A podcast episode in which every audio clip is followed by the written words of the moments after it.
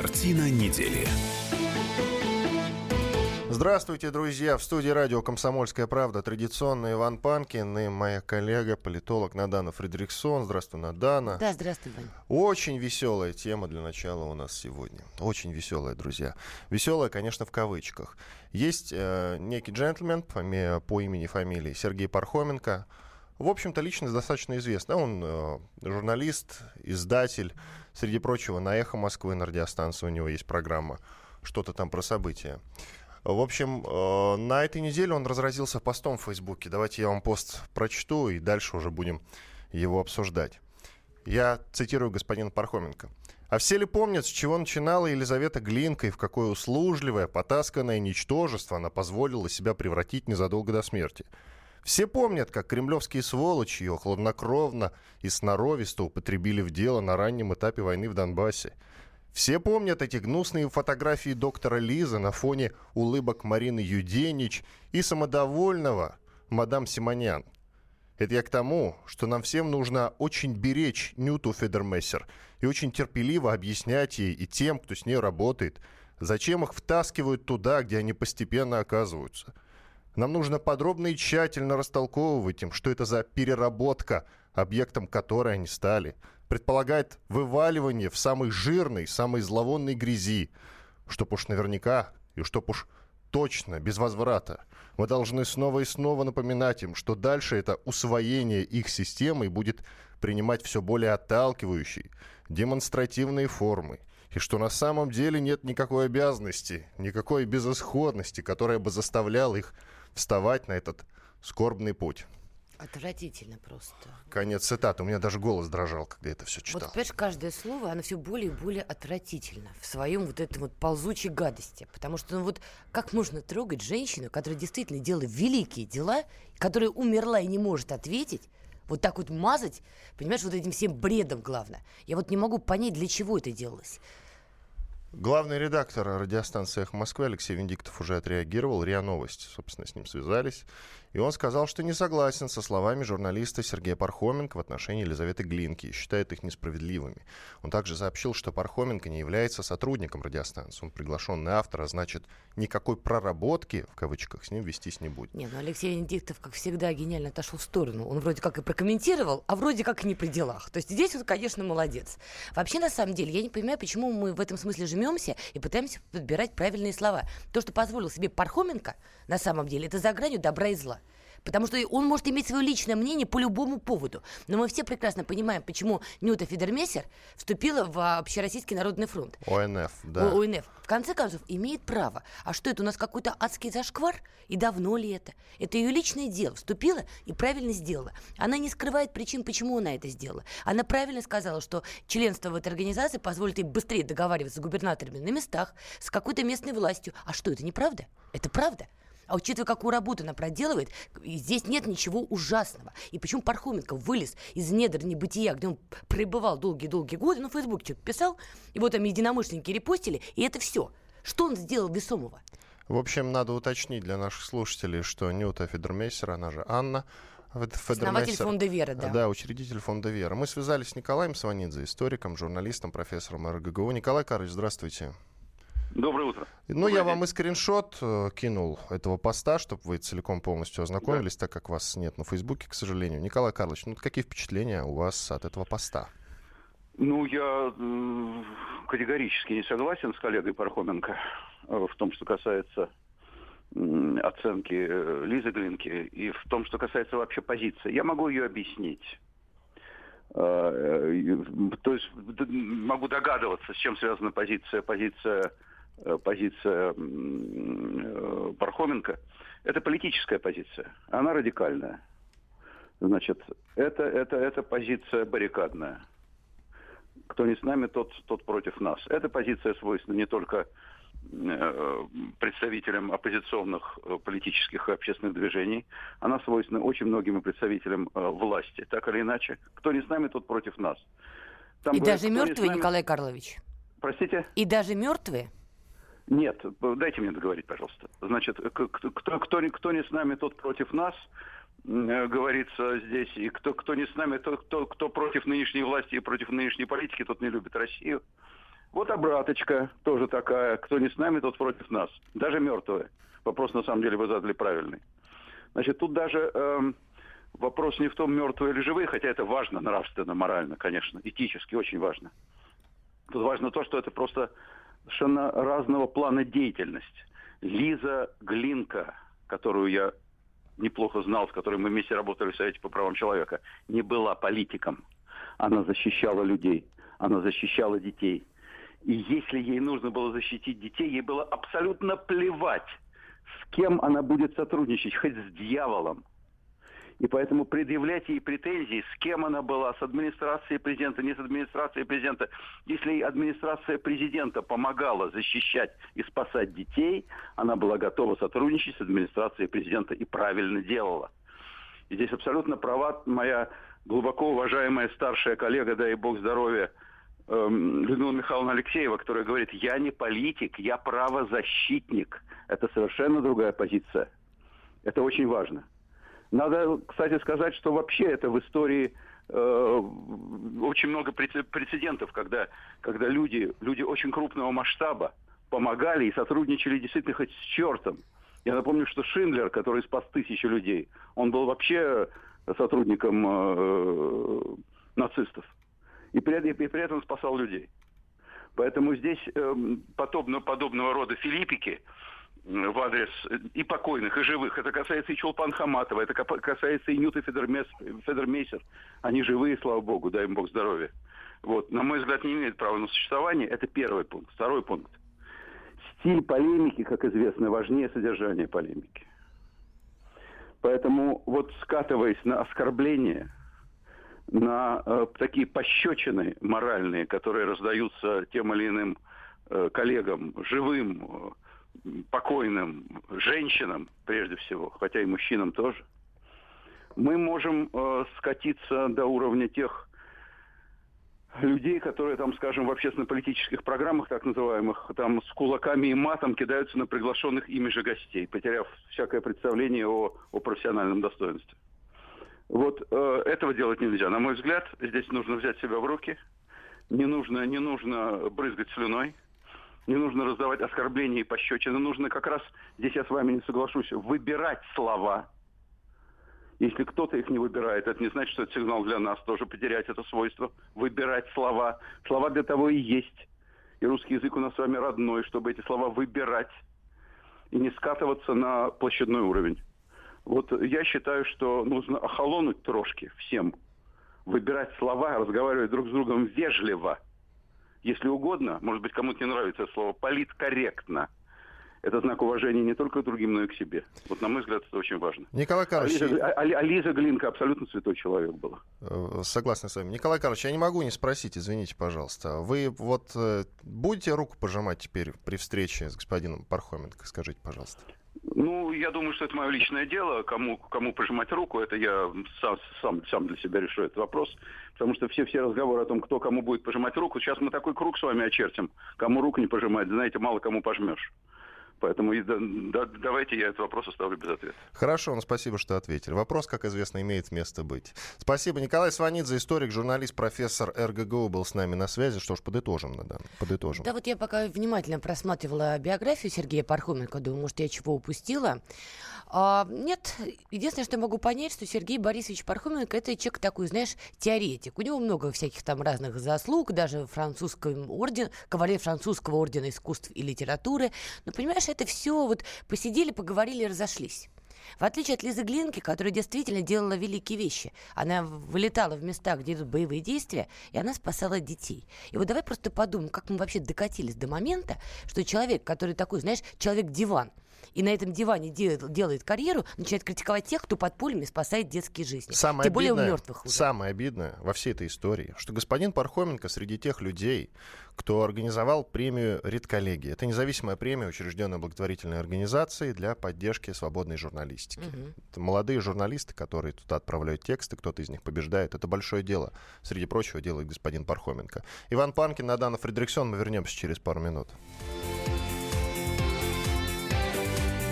Картина недели. Проблемы, которые вас волнуют.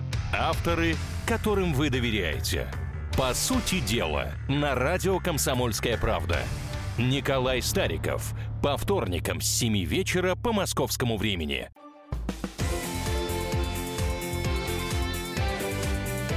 Картина недели. Иван Панкин и политолог Надана Фредериксон по-прежнему с вами, друзья. Мы продолжаем. Еще один скандал, который мы сейчас обсудим, который произошел на этой неделе – а, известного телеведущего Сергея Брилева, сотрудника ВКТРК, более того, э, Сергей Брилев занимает какую-то высокую должность в структуре ВГТРК. Вроде как замглавы, точно там не разберешь на самом деле. Вроде как он отвечает за спецпроекты, как он сам писал, но сейчас мы по ходу пьесы разберемся. В общем, тот ключевой момент, что Брилев занимает какую-то должность именно высокую Я тебе скажу, в структуре ВГТРК. И не только. Член общественного совета при Министерстве обороны России и член президиума Совета по внешней оборонной политике.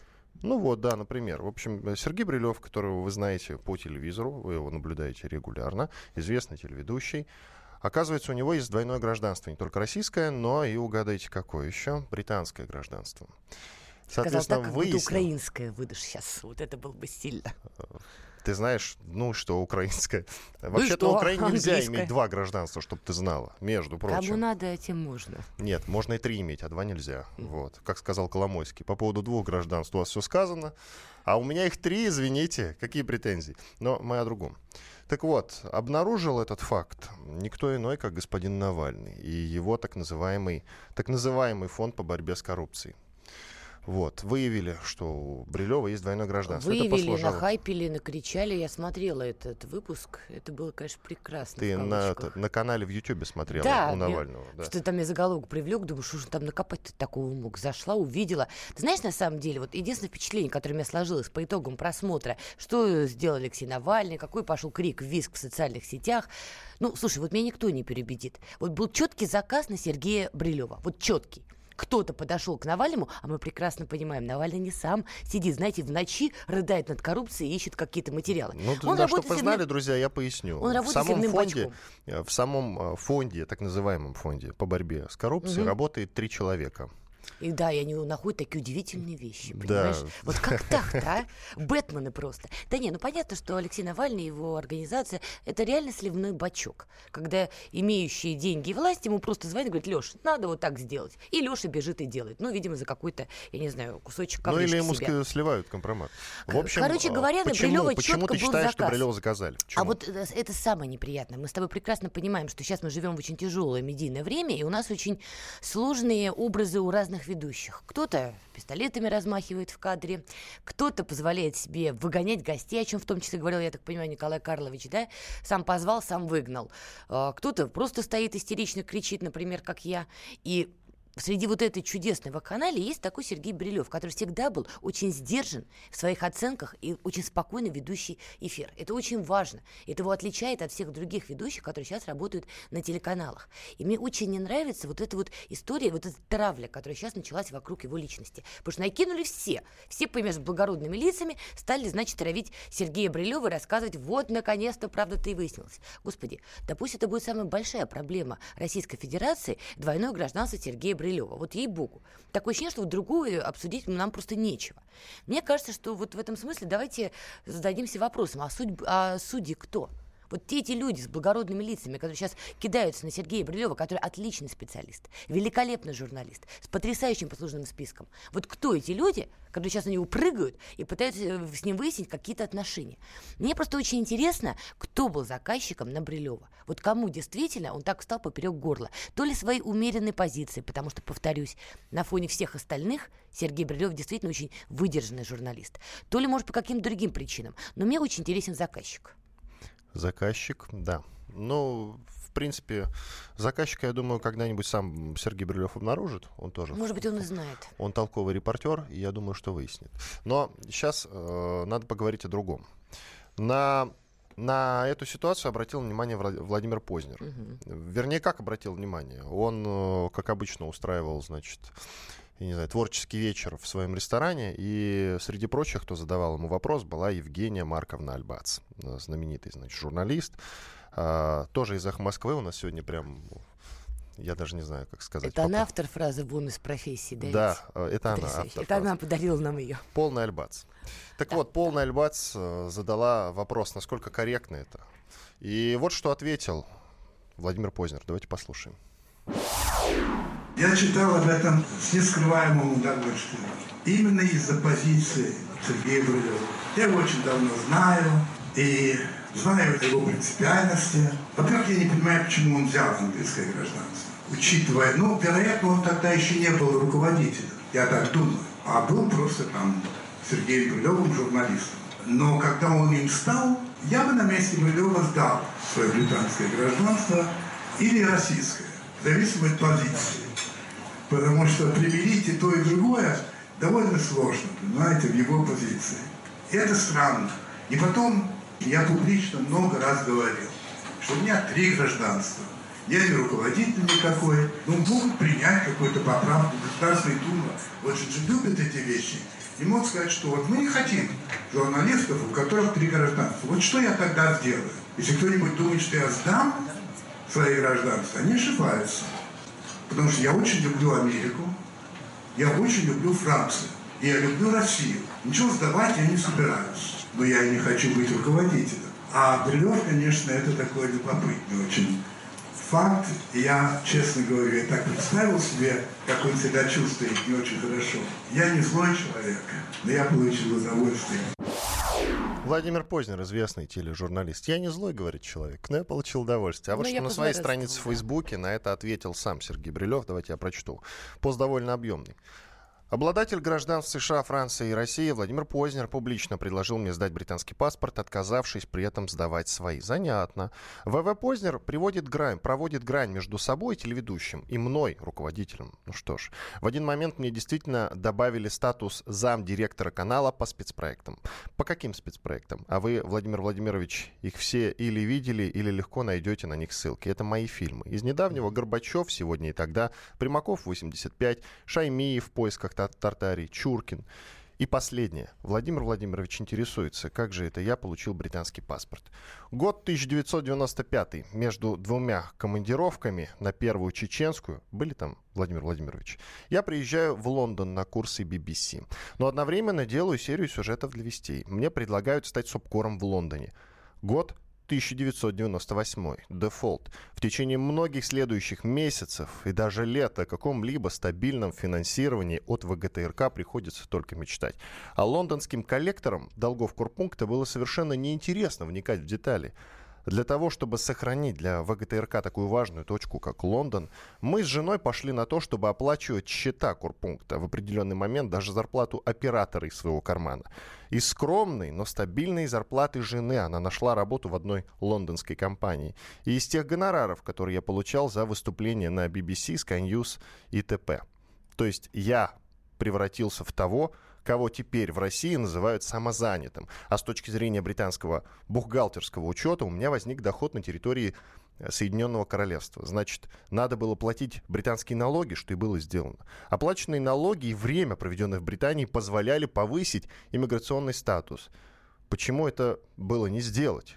Поездив по Соединенному Королевству, познав английское общество изнутри, я проникся к нему искренней симпатией. А на фоне безденежья и тогдашней кадровой чехарды в ВКТРК, да, к сожалению, и во всей России, я начал искать другую работу. Больше того, в 2000 году я направился в Москву, направил в Москву заявление с просьбой о прекращении работы на ВКТРК Британии по причине невозможности выполнять обязанности в отсутствии финансирования. Заявления принято не было. Новым финансовым блоком ВКТРК мне были даны гарантии, что компания рассчитается со мной по долгам. А в 2001 году я неожиданно получил приглашение стать ведущим вестей в Москве. Может быть, кто-то помнит, что дебютировал я в качестве такового 11 сентября 2001 года, то есть в день теракта в США, когда провел сразу несколько многочасовых эфиров. Однако и после этого я продолжал жить на два города. У жены пошла карьера в Лондоне, и она еще долго продолжала оставаться там. И в последующие годы меня продолжало многое связывать с Британией. Вы, Владимир Владимирович, почитайте мои уже напечатанные книги «Фидель», «Футбол», «Фолкленды», «Забытые союзники» и то, которое вот-вот выйдет, «Нелегалы», наоборот. В них я бесконечно возвращаюсь, конечно, непростой, но самоценной для меня истории отношений Москвы и Лондона. И вот от этой моей привязанности я точно отказываться не собираюсь. Конец. Вот мне кажется, зря, конечно, Сергей Борисович вот так долго пытался объяснить свою позицию, хотя, может быть, у него были на то причины. Мне, А мне кажется, господин Познер проще. ее и не понял. Я цитирую Познера. Он у себя на сайте Познер онлайн уже ответил вторично. Уже? Ну, давай. Ответ Сергею Брилеву, уважаемый Сергей Борисович. Видимо, я задел вас, того совершенно не желая. Из вашего пространного текста я так и не понял, как именно вы получили брита- британское гражданство. Но это и не мое дело, просто любопытное. Я же на всякий случай разъясню, что я гражданин Франции по рождению, гражданин США по годам учебы и жизни в этой стране и гражданин России по выбору. Что до моего предложения, оно связано с тем, что по нашему законодательству, насколько я знаю, человек, имеющий второе гражданство, не может занимать руководящий пост в российском СМИ. Если это так, и если вы дорожите этой должностью, то логично отказаться от брит- британского гражданства или от поста. Прочитал я ваше объяснение с большим интересом. Вы не думали написать автобиографию? С уважением, Познер. У нас сегодня прямо с тобой какие-то чтения фактически. Ну, в общем, на мой взгляд, Сергею Борисовичу надо было ограничиться более коротким, действительно. Или не отвечать, зачем? Или не А отвечать Зачем вовсе, отвечать? потому Иван что Панкин, согласно Надана Фредериксон. Продолжим через 4 объемных. минуты. Оставайтесь с нами. Картина недели.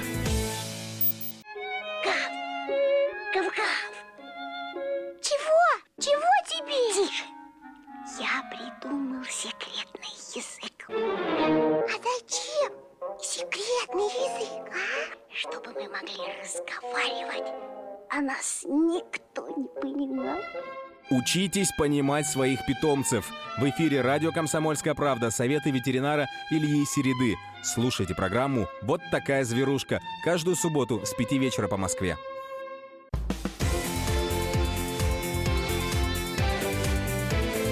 Картина недели. Иван Панкин и Надана Фридрихсон, политолог. Продолжаем. Ну, конечно, как не поговорить о морской блокаде России, друзья? Как не поговорить о морской блокаде России, если уже все как бы к этому идет? Уже почти что заблокировали, За- да. Ну, это да, это ирония, конечно. Итак, страны Евросоюза и США должны обсудить возможность закрытия своих портов для части российских кораблей.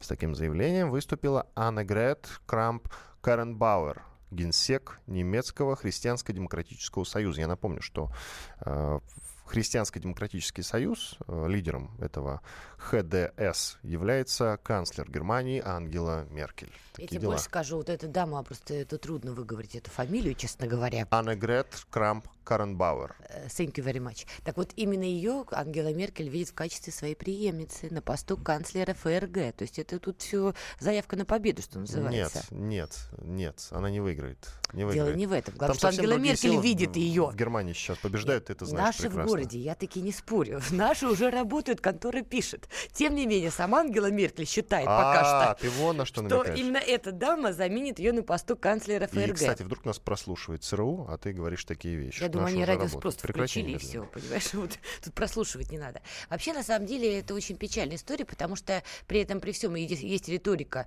э, страны немецкой, страны Германии, что давайте от России закрывать значит, морские порты, объяв- э, объявляйте, по сути, блокаду. При этом бывший глава МИД ФРГ обвиняет Киев в попытках втянуть Берлин в войну. То есть понятно, что Германия в очередной раз переживает свой маленький политический раскол. Одни политические силы, видимо, в угоду Соединенным Штатам, а они первые подняли крик о том, что братья-европейцы блокируйте Россию. Вот часть политических сил в Германии подыгрывает американцам и Трампу конкретно, а какая-то часть сохраняет его голову трезвой и понимает, что, конечно, вот это все безумие полное. Тут и серия гонка главное заявить, потому что представить себе на самом деле, что европейские страны возьмут и объявят нам морскую блокаду, ну, как-то в это трудно поверить. Другое дело, что за счет этого идет набор политических очков, и вот идет эта гонка, но проблема-то в другом. Наговорить-то можно много чего, а как расхлебывать? Вот в чем вопрос. А давай послушаем Виктора Баранца, военного обозревателя «Комсомольской правды», ведущего программы «Военное ревю». Возникает вопрос, это реалистичная идея или же это э, политический блеф, рассчитанный на то, чтобы испугать Москву? На саммите в Аргентине Меркель очень дружелюбно поговорила с Путиным, и мы из ее уст таких заявлений не слышали. Идем дальше. Закрытие германских, европейских портов для российских судов принесет гигантские убытки для Европы, в которой есть водное пространство и у которой есть порты. Как этому отнесется бизнес? Тут можно и бабки не ходить, он встретит в этом штыки. В итоге мы имеем такой блеф-призыв, провокационный призыв, который, в общем-то, свойственен для тех политиков на Западе, которые люто ненавидят Россию. Так что в данном случае нам нужно не обращать внимания на заявления пятых, шестых, седьмых политиков Германии, нам нужно прежде всего, конечно, реагировать на первых лиц. А таких призывов из уст той же Меркель не раздавалось. Виктор Баранец, военный обозреватель комсомольской правды. Но это такая, значит, получается, что, ну, не совсем предвыборная риторика. По поводу Меркель и ее общения с Владимиром Путиным на саммите. Все уже, наверное, видели, да, как она ему жестикулируя, видимо, рассказывает про то, как ее самолет потерпел а, скоропостижную посадку. Там еще такие комментарии были. И тут нас закрутило, закрутило, еле спаслись. А самолет Ангела Меркель ведь не долетел, ее личный самолет. Она потом пересела на обычный. И вот Начали он... даже расследование по этому поводу. Не, ну тут есть что расследовать. Это, знаешь, тебе не машина во дворе не завелась. Тут серьезно все. Вот, и я не согласна, конечно, с Виктором Бранцом, что такие заявления о закрытии портов делают люди там 25-го порядка. Все-таки Крамп Карен Бауэр, повторюсь, это не 25-й порядок. Это женщина, которая тоже видит себя преемницей Ангела Меркель. Видный Поэтому, политик ты имеешь в виду? А, очень серьезный политик, на которую вполне возможно действительно делается ставка, и под нее будут вливать деньги. внимание обратили. А ты понимаешь, чем это может привести? Допустим, на нее Трамп обратит внимание, потому что все-таки Америка была локомотивом этих призывов. Хотя страна, где Америка, где Азовское море. Понимаешь, ну хорошо, обратят на нее внимание. И что? Ей будут выделять деньги, например. Она, понимая, подо что выделяют деньги, будет вести еще более жесткую риторику антироссийскую, как вариант. Понимаешь? Она Ан... будет осваивать Ангела деньги. Меркель отойдет в сторону, потому что она сама сказала, я устала, я ухожу. И мы, в общем, можем действительно получить преемницу канцлера, которая будет настроена к России не так объективно спокойно, как а, Ангела Меркель. Потому что при всех проблемах, которые у нас были, в том числе санкции, которые вводила немецкая страна в свое время, все-таки Ангела Меркель самый такой договороспособный политик для России на пространстве Европы на сегодняшний момент. Боюсь, э, Крамп Каренбауэр такими темпами не продолжит эту хорошую линию. Итак, в результате задержания провокаторов, этих моряков, которые устроили провокацию в Азовском море. Да, и должны были идти до конца, как мы тут выяснили. А после, ну вот когда стали в сеть просачиваться переговоры, э, интервью одной э, жены одного из этих моряков, было понятно, что этим ребятам сказали идти на таран до последнего. Просто фактически в войну идти. И это очень чудовищно, что Киев уже готов справлять своих людей. Но, он... Понимаете, это хорошо, что все мирно закончилось относительно что их обезвредили, успокоили и отправили в места столь отдаленные. Хорошо, Согласись, что наши огонь не открыли. Я, Согласись, я да. доволен нашими Могло все закончиться более плачевно, потому что не очень было понятно, что делает украинская страна, и реакция могла быть другой, и, в общем, мы могли иметь просто жертвы, откровенные, извините меня, трупы. И Киев, зная это, отправлял туда людей. И вот это чудовищно. И вы знаете, что в этом смысле удивительно?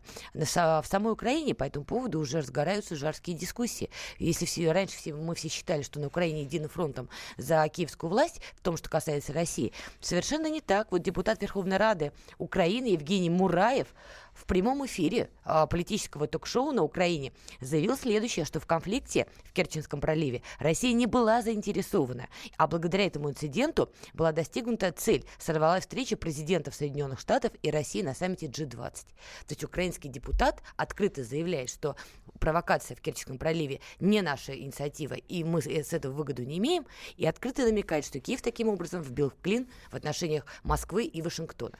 Это очень важный сигнал. Да, после этого началась, естественно, драка. Ну, все как, все как мы любим. Я должен уточнить для наших слушателей, которые еще не в курсе, но для россиян, которые хотят попасть на территорию Украины э, в возрасте от 16 до 60 лет, мужчин, Это въезд да.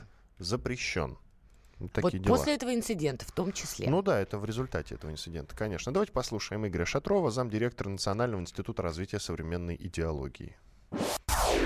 Во-первых, Киев должен был после того, как э, без войны ввел военное положение, должен был каким-то образом показать наличие угрозы со стороны России. Но иначе нелепо и смешно выглядели бы все эти действия. Да, нет войны, но есть военное положение. Поэтому из любого россиянина сейчас пытаются создать врага. И ведь речь идет не только об ограничении во въезде для россиян мужского пола, но и предложение об ограничении для въезда россиянок женского пола присутствует. Да, и оно может быть введено вот, при том уровне этой э, антироссийской истерии. Или вступать в реальную войну с Россией, да, ну или вот таким образом делать вид, что ты защищаешься от России, а Россия нападает. Да, в лице просто граждан, пересекающих границу, которые едут на Украину по своим личным каким-то делам. Это форма, форма подтверждения, ну в кавычках, конечно, подтверждения наличия российской агрессии. Вот такая странная, как и очень многие поступки украинских политиков. Игорь Шатров, замдиректора Национального института развития современной идеологии. Да, но возвращаясь к теме Украины, на самом деле было бы смешно, если бы не было так грустно. Да, запрет э, российским мужчинам в возрасте от 16 до 60 посещать Украину, можно было бы над этим посмеяться, но, по-моему, вполне очевидно, что Петр Порошенко уже готов идти в этом смысле до конца. Понятно, что ему не то, что на пятки наступает Юлия Тимошенко, она его уже давно обогнала, согласно всем соцопросам, которые проводились на Украине за последние, по-моему, полгода. Но было бы смешнее, если бы Зеленский обогнал. Ты знаешь, с такими темпами и мы с тобой сможем там догнать и перегнать. Потому что то, что происходит на Украине, это чудовищно. Вот я всегда все-таки относилась с уважением к этой стране, к тому, что она независима. Ну, распался Советский Союз, давайте уж, что называется, не забывать это обстоятельство. И то, что сейчас Порошенко делает с этой страной, у которой огромная территория, мы прекрасно помним по географии, у которой потрясающие ресурсы были, вот так эту страну уничтожать своими собственными руками – ты знаешь, на это тяжеловато смотреть. Ладно бы он действительно возвращал Украине мощь, да, сделал Украину снова великой. Ладно бы, можно было бы пошипеть, позлиться, но понять. Но вот действительно вот так вот рубить сук, на котором он же сам сидит. Я понимаю, что сейчас все больше и больше ходит разговоров, что Петр Порошенко пакует чемоданы и собирается в Испанию. Но мы что прекрасно понимаем, что если до этого дойдет, ни до какой Испании он долететь и добежать просто не успеет. Януковичу повезло, он успел удрать, и не в Испанию, да? А вот Порошенко вряд ли. А с чем не повезло-то? С тем, что не в Испанию успел удрать или как? Ну, может быть, он хотел в какое-то другое место, я не знаю. Я к тому, что Петр Порошенко может действительно довести ситуацию в этой стране до той критической массы, когда все тотально выйдет из-под контроля. И второй Майдан самому же Порошенко покажется, покажется просто детским лепетом. Давай послушаем Елену Сутормину, это глава комиссии Общественной палаты России по развитию дипломатии люди лишены возможности навестить, общаться. Родственники не могут соединиться. Потом молодые люди, может быть, у кого-то есть друзья и все. А под предлогом э, то, что мужчин, вот эти военные, это просто надуманное. Идет уже активно предвыборная кампания, и Порошенко нужно показывать какие-то действия. Очень выгодно опять Россию в очередной раз э, врагом представить. Елена Сутормина, глава комиссии Общественной палаты России по развитию дипломатии. Я, кстати, хотела бы тут в этом смысле встать в положение Петра Порошенко. Я примерно понимаю часть логики, маленькую, но она там есть, почему вот такой запрет. А я так понимаю, что Киев сейчас действительно боится большого влияния. Вот в этой ситуации, когда Украина расшатана, в том числе его стараниями, он действительно боится, ну, не знаю, агентов влияния, или как их там правильно назвать, если не использовать голливудскую терминологию. То есть, что действительно на Украине под разным предлогом появятся разные, там, не знаю, Петровы Башировы, условно говоря, которые будут будоражить народные массы и без того расшатанные. В принципе, его опасения могли бы быть оправданы. С другой стороны, ну, опять же, как правильно сказал Игорь Шатров, ну а что мешает, если уж России это очень надо, отправлять на Украину девушек, чтобы они расшатывали, так сказать, народные массы. Да дело даже не в этом, а было бы нам во имя кого расшатывать. На Украине сейчас нет того политика, за которого бы действительно Россия вот агитировала всеми возможными способами. Отправляя Петровых Башировых на Украину, да, инкогнито. Но нет такого политика который бы точно нам дал гарантии, что он, а, договороспособен, б, что он остановит бойню в Донбассе, с, что он остановит этот маховик антироссийской истерии, безумный маховик. Ни одного политика на Украине сегодня нет, кто бы дал нам эти гарантии. Смысл нам так рисковать, проводить какие-то спецоперации, хотя там нет ни одного, скажем так, нашего человека. Э, я предлагаю заявить, мы целиком обсудить уже не успеем в этой части, но заявим тему. Э, в Аргентине состоялся саммит G20, саммит Большой э, Двадцатки. Среди прочих там, конечно же, участвовал, принимал участие российский президент. Правда, встреча с Трампом, которая предполагалась, она, к сожалению, сорвалась. Угадайте почему? Конечно, из-за этой провокации, которая случилась в Азовском море. Да. То есть, получается, провокация была как раз направлена на то, чтобы эта встреча не состоялась. И я Правильно? даже догадываюсь, да, что сам, я думаю, Трамп лично просил Петра Порошенко сделать эту провокацию. Ну, об этом, наверное, после короткой рекламы. Иван Панкин и политолог Надана Фредериксон в студии радио «Комсомольская правда». Конечно, после небольшого перерыва, двухминутного, я напомню, что оставайтесь с нами, никуда не переключайтесь, мы послушаем э, и мнение Сергея Лаврова, министра иностранных дел, конечно же, и еще много интересных мнений от политологов. Оставайтесь с нами. Картина недели. Рецепт приготовления лучшего утреннего шоу от Михаила Антонова и Марии Бачениной. Это очень просто. Берем главные темы из интернета. Добавляем щепотку экспертов. Затем обжариваем главную тему желательно с двух сторон. Периодически приправляем все это мнениями слушателей. Иронию и сарказм добавляем по вкусу. Наслаждайтесь. Утреннее информационное шоу «Главное вовремя» с Михаилом Антоновым и Марией Бачениной. Слушайте по будням с 7 часов утра по московскому времени.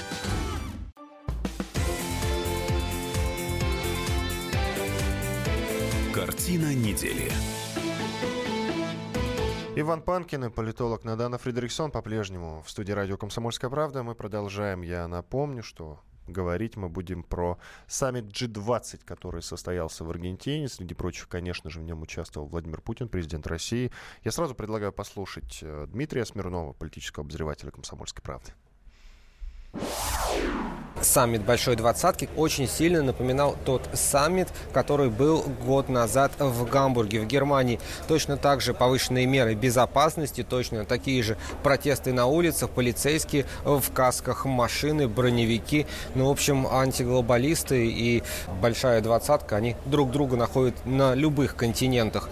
Если говорить о том, какая атмосфера была уже внутри кулуаров, то тут стоит заметить, что Владимир Путин, он тот человек, который определяет эту политику. Один только список встреч Путина в Буэнос-Айресе показывает, что без него никакие вопросы давно не решаются и никакой международной изоляции, конечно, быть не может. Лично мое самое большое впечатление на этом саммите, это, конечно, то перекрытие, которое сформировали местные полицейские перед отелем, где жил и работал Владимир Путин. Там не просто стояли бронированные щиты высотой в полтора человеческих роста и полицейский кордон, там поперек улицы стоял настоящий бронетранспортер, на крыше у него была такая башенка с пулеметом, там сидел пулеметчик. Я не знаю, от кого они вот с помощью пулеметов хотели тут защищаться, но шуток они, местные полицейские, не шутили, и попасть вот на территорию отеля посторонним было невозможно, а тем, кто участвовал в мероприятиях, как минимум, очень сложно.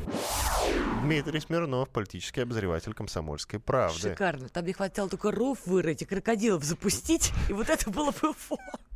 Полный набор. Ну, в принципе, да, там через пару стран, э, вот в районе Бразилии, в Амазонке, можно было парочку выловить. Выцепить-то легко, кстати говоря. Действительно. Вообще, на самом деле, я очень внимательно следила за тем, что транслировали телеканалы с этого саммита. Меня, конечно, впечатлило, я думаю, как и многих из нас, вот это вот «дай пять» между президентом России и принцем Саудовской Аравии, но это по-другому не назовешь. Да, друзья, если кто-то не видел, обязательно посмотрите в Это интернете. Супер эпическое видео, причем вот эти вот улыбки, вот там правда «дай пять», по-другому не Это назовешь. как вот молодежь дает друг другу пятюню. Пятюню, называется. да. это, это она. А, Меня очень впечатлила, конечно, реакция Дональда, не нашего Трампа, когда он заходит в зал, Владимир Владимирович уже сидит за столом с кем-то общается, Трамп заходит.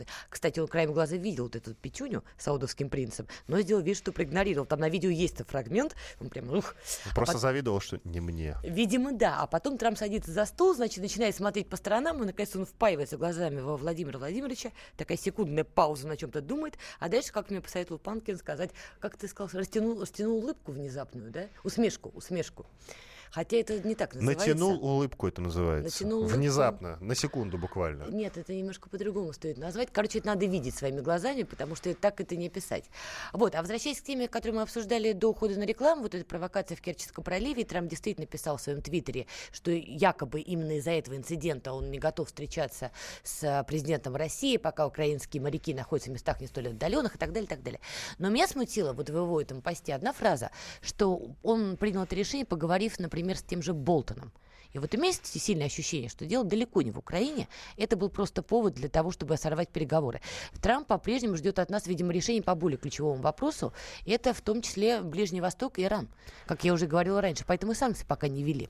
Предлагаю послушать, что сказал э, Сергей Лавров, министр иностранных дел.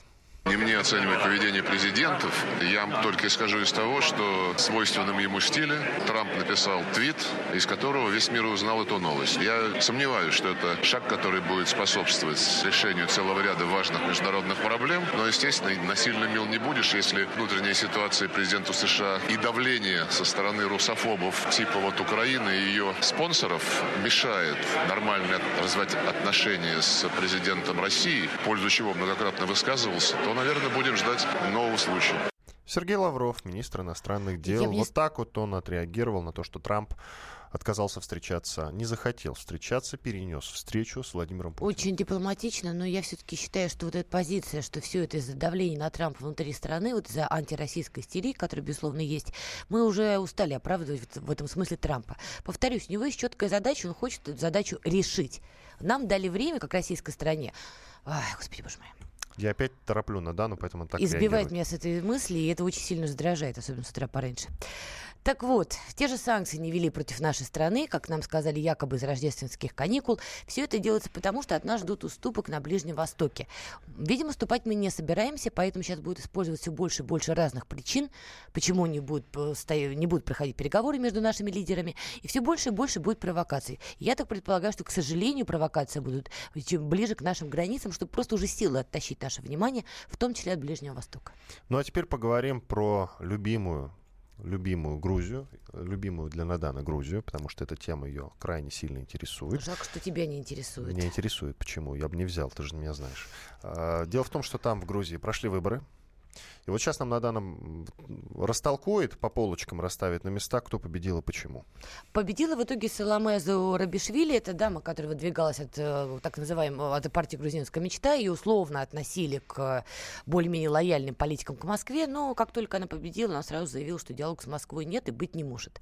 В общем-то, ничего другого от нее, наверное, ждать и не приходилось, потому что вопрос Абхазии и Южной Осетии не решен. Но, что важно, грузинская оппозиция, естественно, как водится, что называется, на постсоветском пространстве, заявила, что не признает итоги президентских выборов. А это значит, что вполне возможно опять вот эти вот потрясения социальные, акции протеста, перерастающие в нечто большее. А им какое чем дело? Грузия Они сегодня не входят является. в состав Грузии. Кто? Ну, пока, Осетия. Абхазия и Южная Осетия, как Да. ты помнишь, это ключевой вопрос, почему Да, отношения. Москвы и Тбилиси были разорваны на Они дипломатическом уровне. республики. А в Грузии считаю, что они оккупированы нашими силами. Там в Грузии совершенно другая риторика. Объяснить им, что де юр мы просто признали независимость, довольно трудно. Но плохо будет тот политик грузинский, кто, придя во власть, заявит о том, что он забывает об этом вопросе начинает диалог с Москвой. Его сметут через два часа. Поэтому, и конечно, Саакашвили, конечно же, не забыл. Вы помните пятидневную войну ровно 10 лет назад. Конечно, поэтому, естественно, с- Зурабишвили, победив, заявила то, что и должна была заявить, что никакого диалога с Москвой не будет, потому что проблема Абхазии и Южной Осетии по-прежнему не решена. Но меня, оп- я опасаюсь того, что там могут действительно начаться серьезные социальные потрясения, и я думаю, что еще одна бархатная революция в Грузии, она не будет такой бархатной, как было в 2003 году. Если там все вот начнет раскручиваться... Когда победил Саакашвили. Да, в результате чего победил Саакашвили, это было очень мирно, выбросили пару кресел тогда из окна и все. Да и первый украинский Майдан тоже был мирный. Постояли, апельсины поели, разошлись. Второй украинский Майдан был чудовищный кровав, где людей сжигали заживо. Можно себе представить, каким может быть вторая цветная революция в Грузии. С учетом того, что народ горячий. Конечно. И учи- с учетом того, что на Грузии сейчас сошлось, опять же, инте- интересы нескольких внешних держав. Пара наивных вопросов. Давай. Это были, э, это был второй тур, я правильно понимаю? Да, в первом Это туре, второй. кстати, оппозиция обогнала. А, по Теперь голосам. расскажи, было два кандидата, осталось два кандидата. Вот э, сначала расскажи, э, у ка- какая риторика была у одного, какая риторика была у другого. В отношении России? Ну, в целом, да. Ну, и в отношении России, конечно. Ну, вопрос. Вашадзе его условно считали кандидатом а, чуть ли не от Михаила Саакашвили напрямую, поэтому риторика-то у него была понятна какая. Это, естественно, евроинтеграция Грузии, вступление в НАТО, полное противостояние действиям России и в очередной раз упоминание, что Россия все-таки агрессор. Ну, для Грузии, в общем-то, для многих грузин так и есть. И стоял вопрос, что если он победит, Саакашвили вернется в Грузию. А, были такие вбросы, как ты помнишь, даже в интернете пошла мулька, что он уже приземлился в Грузии. Было ну, взяли видео, да. старое видео 2013 года, переписали дату и заявили, что Саакашвили уже прибыл. Да, если победил бы Григол Вашадзе, были большие риски, что Саакашвили вернется, потому что Вашадзе его человек. Понятно, что никакого уголовного преследования не было против Саакашвили, он вошел бы во власть, а дальше мы понимаем, что было бы. Мы уже имели дело с Грузией, где Саакашвили был при власти. Саламе Зарубишвили человек и Иванишвили, это давний оппонент Саакашвили, многие считали, что борьба между ними. Конечно, при ней Саакашвили едва ли вернется на родину, но все-таки надо отдать должное, едва ли и сама госпожа Зарубишвили сделает какие-то принципиальные шаги для того, чтобы наладить отношения между Россией и Грузией, а сейчас это нужно как никогда. Потому что если внешние игроки сделают из Грузии плацдарм, в том числе против России, а это возможно с учетом разрыва договора по ракетам средней и меньшей дальности, где американцы теоретически могут разместить свои ракеты? Ну так, чисто теоретически. Например, в Грузии который граничит с нашим Северным Кавказом. И в этом смысле это для американцев очень выгодный плацдарм. А мы прекрасно понимаем, какая реакция будет уже у Москвы. Владимир Путин ее озвучил в 2009 году. Если на территории Грузии появляются американские системы ПВО или ПРО, говорил Владимир Путин, Москва тут же ответит – он не уточнял, что имеется в виду, но понятно, что не о печеньках идет речь. Поэтому, конечно, вот в этой ситуации, когда американцы ведут себя так агрессивно, и когда Болтон совершал визит по Южному Кавказу, в том числе заезжал в Грузию, конечно, очень хотелось бы, чтобы наши отношения хоть как-то наладились, потому что иначе дальше будет только хуже. Мы не успеваем послушать мнение Дарьи Асламовой, да, которая была как раз в Грузии на выборах. К сожалению, не успеваем, но в вечернем выпуске, конечно же, в 20 часов прозвучит э, мнение Дарьи Асламовой, специального корреспондента «Комсомольской правды». Она была в Грузии как раз, она освещала выборы, видела все это изнутри. И, безусловно, конечно, э, мнение ее вы услышите вечером, правда. Но вы уже можете почитать, э, собственно, то, что она написала в газете «Комсомольская правда» на сайте kp.ru. Вот. У нас меньше минуты. Я единственное, друзья, могу сказать, что архив наших программ вы можете послушать на сайте kp fm.ru. Обязательно слушайте. Ну и вечером в 20 часов будет более полный повтор нашей программы. Тоже потом вы сможете его э, скачать уже в подкастах, если кому-то интересно, и послушать. Иван Панкин и Надана Фридрихсон, известный российский политолог, были с вами. Э, как вот в двух словах оценить наш сегодняшний выпуск? 10 секунд. Грустный, Социально наверное. острый. Социально острый и очень грустный. Ну, с учетом первых двух тем особенно, да, да? да. Особенно первый с Пархоменко.